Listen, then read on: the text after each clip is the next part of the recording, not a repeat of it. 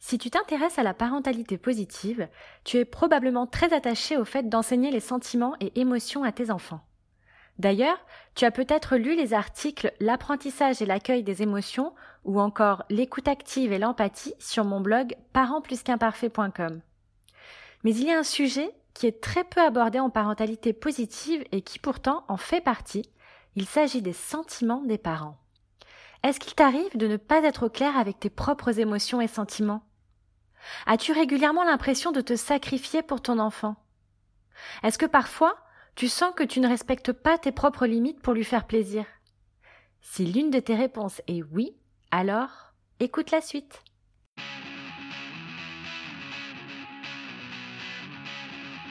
Le jour où j'ai réalisé que j'ignorais mes sentiments. Je suis Emma Lagarigue, déculpabilisatrice parentale et auteur du blog Parents plus qu'imparfaits. Dire oui pour faire plaisir. On est samedi. Poussinou m'a réclamé toute la semaine d'aller dans un parc d'intérieur de loisirs pour enfants type Royal Kids. J'avoue, je n'aime pas ces endroits. Poussinou s'éclate, mais moi, ce n'est pas mon truc. C'est hyper bruyant, je m'ennuie. Quand je vois tous les autres parents sur leur smartphone, ça me déprime. J'ai mon cœur qui fait des bons quand je perds Poussinou des yeux plus de trois secondes. J'ai du mal à ne pas intervenir s'il se fait chahuter. Bref, tu l'auras compris, je ne me sens pas à l'aise dans ce type d'endroit. Lui, il adore évidemment. Et pas de chance pour moi, il fait très moche ce jour-là, et je vois bien que Poussinou a besoin de se dépenser.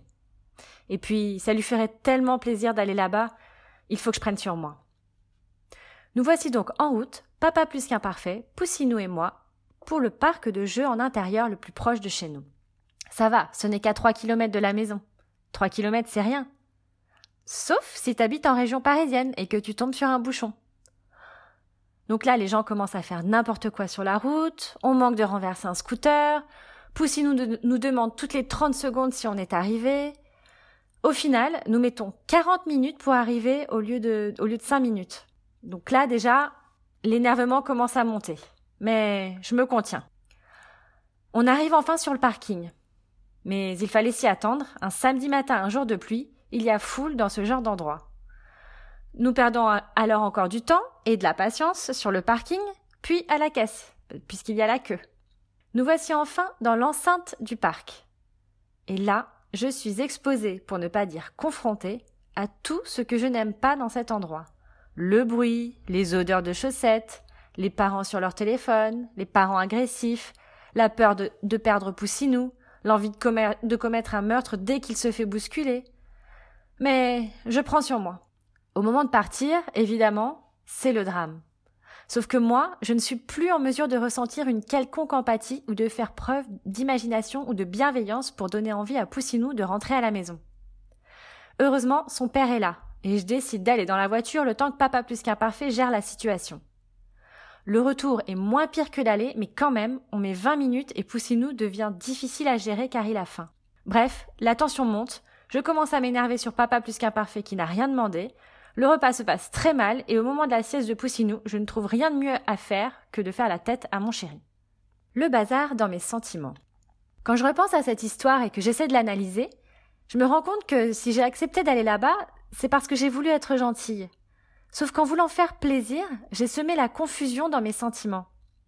Je m'étais partiellement convaincue que j'allais gérer et que je contrôlais la situation, alors qu'au fond de moi, je savais que cette sortie ne m'enchantait pas du tout.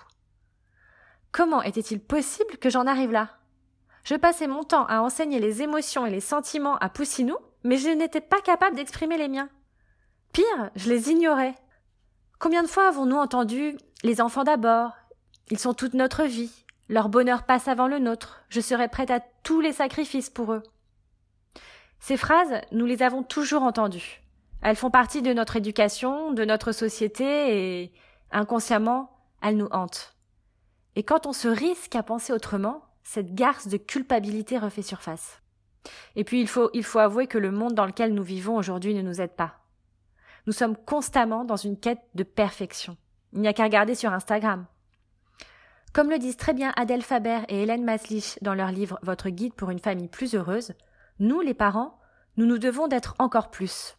Encore plus flexibles, encore plus imaginatifs, encore plus positifs, encore plus joueurs et de faire toujours plus.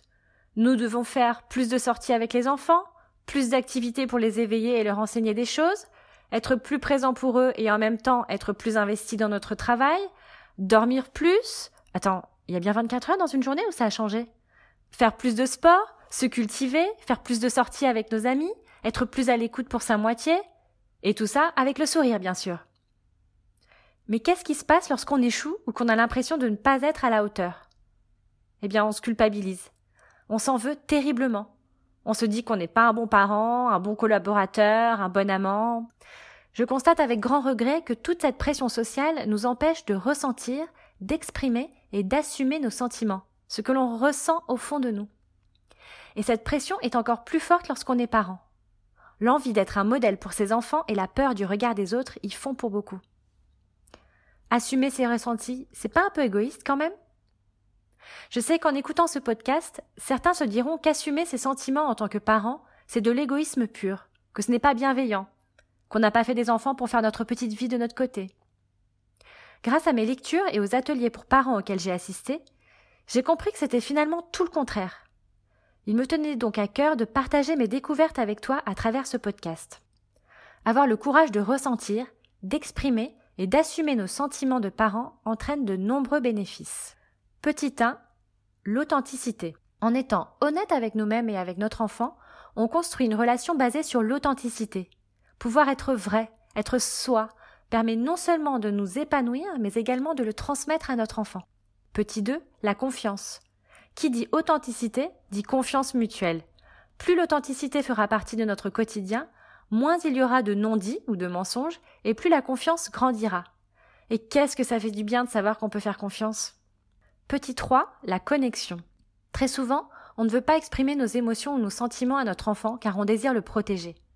Mais fais le test. Confie l'un de tes sentiments à ton enfant en expliquant le contexte. Un sentiment et un contexte dans lesquels il peut facilement se projeter. Et observe. Observe son regard, les expressions de son visage. Écoute ce qu'il a à te dire. Repasse-toi la scène et admire la connexion qui s'est créée entre vous. Si tu veux savoir ce que permet la connexion, je t'invite à écouter le podcast Connecter avant d'enseigner. Petit 4, le bien-être. Bien-être au sens littéral du terme. Pas seulement dans le sens ressentir une sensation agréable procurée par la satisfaction d'un besoin ou l'absence d'un problème, mais dans le sens être bien comme on est, être en phase avec soi-même, être bien dans ses baskets, être au clair avec ce qu'on ressent. Tu saisis la nuance? Petit 5, le respect. Lorsqu'on dit ce que l'on ressent, l'empathie joue un rôle essentiel dans la relation. L'authenticité et la confiance que l'on accorde à l'autre engendrent bien souvent le respect. Si par exemple tu confies à ton enfant que tu n'aimes pas jouer à des jeux de société, il est probable qu'il adapte son comportement. Peut-être qu'il s'exprimera d'une autre manière pour te le demander. Peut-être qu'il demandera davantage à, son autre parent qu'à toi. Ainsi, en exprimant tes émotions et sentiments, tu développes non seulement le respect vis-à-vis de toi, mais aussi le respect mutuel. Petit 6. L'effet miroir. Qu'on le veuille ou non, notre enfant a tendance à reproduire nos comportements et nos actes grâce aux neurones miroirs que nous possédons tous. En exprimant nos émotions et nos sentiments, nous sommes alors un modèle pour lui. En nous observant, il apprend à gérer ses émotions et à ne pas accepter les choses qui vont à l'encontre de ses valeurs et de sa dignité. Comme tu peux le constater, la liste des bénéfices est longue. Tu te dis peut-être que tout ça, c'est super, mais, mais il est possible que tu sois dubitatif quant à la mise en pratique. Et tu as raison. Je pense qu'on peut tout exprimer, mais pas n'importe comment. Il y a l'art et la manière de dire les choses de façon constructive et non blessante. Comment exprimer nos ressentis de parents avec bienveillance? Eh oui, comment faire pour exprimer ce que l'on ressent sans blesser l'autre? Voici quelques astuces qui te permettront de dire ce que tu penses avec bienveillance. Petit 1, accorde-toi un temps de pause. Les mots ont un pouvoir très puissant qu'il ne faut pas sous-estimer. Alors, dans la mesure du possible, il convient d'éviter de dire à chaud tout ce qui nous passe par la tête quand on est en colère. Dire qu'on est en colère, c'est ok, mais on s'arrête là et on s'accorde un temps de pause. Pour en savoir plus sur le temps de pause, tu peux écouter mon podcast Le temps de pause. Petit 2, pose-toi la bonne question. Avant de dire à ton enfant ce que tu as sur le cœur, pose-toi la question suivante. Est-ce que ce que je m'apprête à lui dire risque de lui faire mal?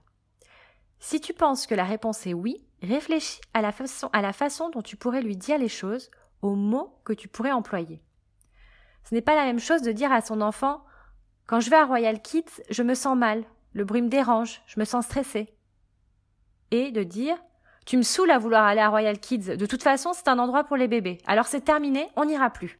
Petit 3 utilise le je. Quand on y pense, le problème du parc de jeux m'appartient. Ce n'est en aucun cas son problème.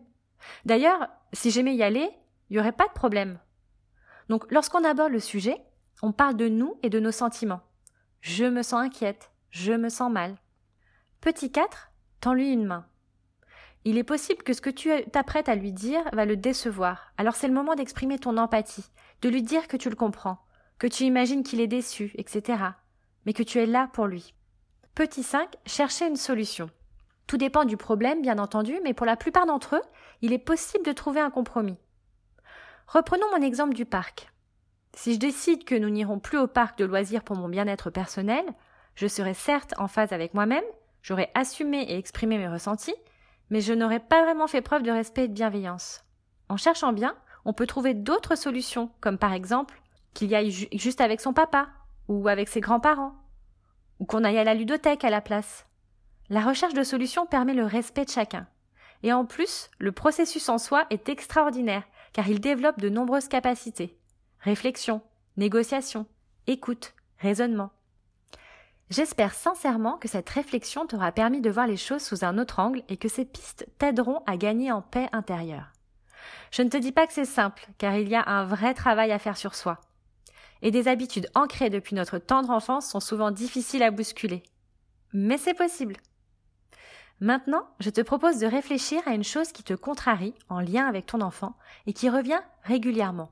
Pas deux ni trois, juste une. Reconnecte-toi avec toi, avec toi-même, et essaie de mettre des mots sur ce que tu ressens lorsque tu es dans cette situation. Puis, réfléchis à comment tu pourrais exprimer ces ressentis à ton enfant, en prenant soin de relire ou de réécouter les pistes que je viens d'évoquer. Et surtout, n'oublie pas de chercher un compromis ensemble.